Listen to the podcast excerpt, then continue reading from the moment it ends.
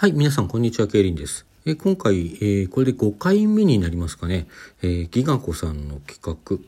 ことの葉つづりラジオっていうね、あの、スタンド FM の方とも、あとツイッターともね、連携してやってる企画ですけれども、まあ、その中で特に、えーなんだっけ、ことの葉プレ企画2021でしたっけ、えーそちらの企画にも参加しつつ、あとあの、ラジポっていうね、あの、ラジオでポエムというような、あの、趣旨の企画にもこう、リンクしているという、まあ、そういう形での、えーこちら配信をね、上げていきたいと思います。まあ、要するに、ポエム読みますよという、そういう話ですね。今回あの珍しくですね、まあ、いつもなんか割と即興的にスラスラっと書くんですけども、今回珍しく何度かこう、遂行を重ねてですね、書いたので、その成果が果たして出ているのかどうか、えー皆さん、あの、聞いていただいた上で判断していただければと思います。はい、それでは早速読んでまいります。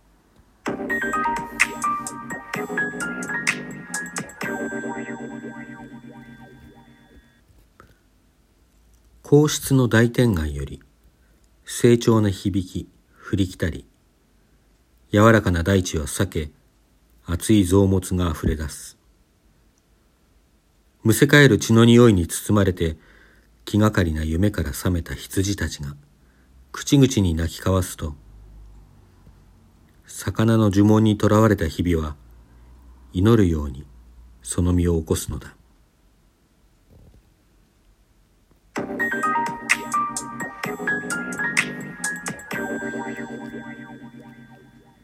はい。という内容でした。えーいかがでしたでしょうか。まあ、あの、聞いていただいてね、まあ、あるいは、あの、画像をサムネの方に上げておりますので、そちらで読んでいただいてね、あのーまあ、なんかまた中二病臭いこと言ってやがるなとか、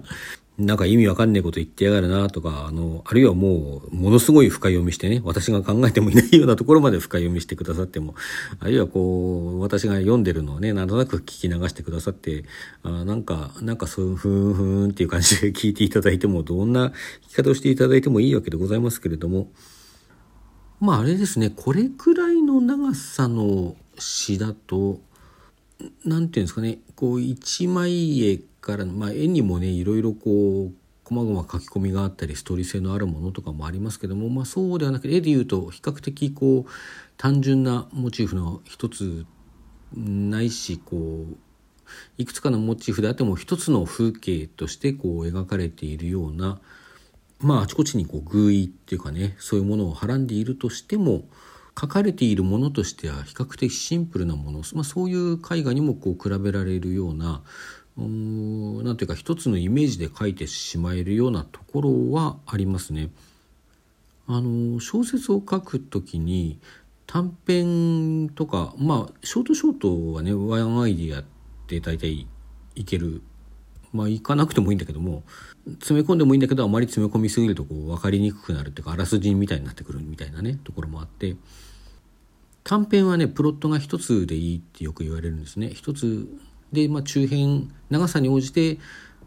中編ぐらいだとこう2つ3つのプロットを持って、まあ、長編はま複数ねあの必ず複数プラプロットがないないとこう持たないっていうんですよ。まあそんなもんかねって聞いた時は思ってたんですけど実際書こうとするとなんとなく分かりますね。まあ私は短編でもその一つのプロットでもどうしてもこうあれこれこう盛り盛り込みっていうかその描写とかをねしているうちに必要なよりはちょっと長くなってしまってるんじゃないかなという要するに冗長になってるんじゃないかなっていうちょっとあの心配というかねそれは割とよく感じるんですけれども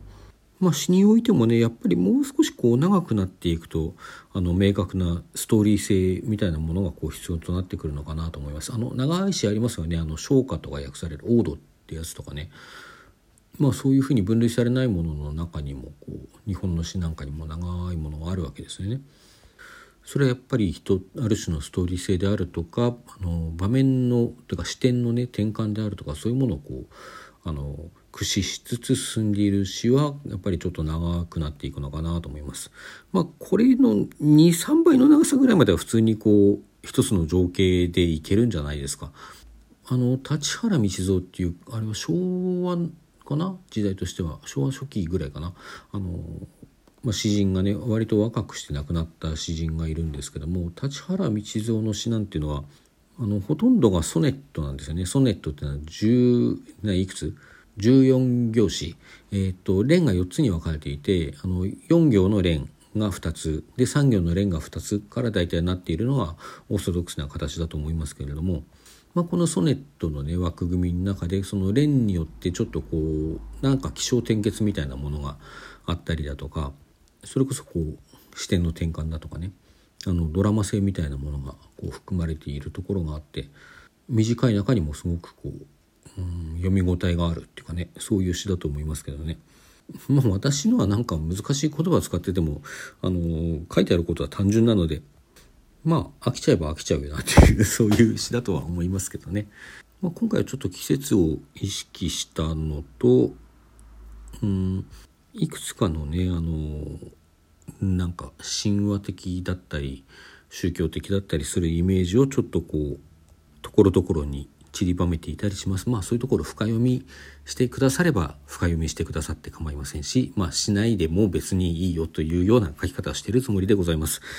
そういうところでね、まあ、あまり作品、書いた作品についてあまり、あのー、長々と説明するのもあれでございますから、もうすっかり長くなってしまいまして言いますけども、この辺で終了にしたいと思います。それでは皆さん、さようなら。今日も良い午後をお過ごしください。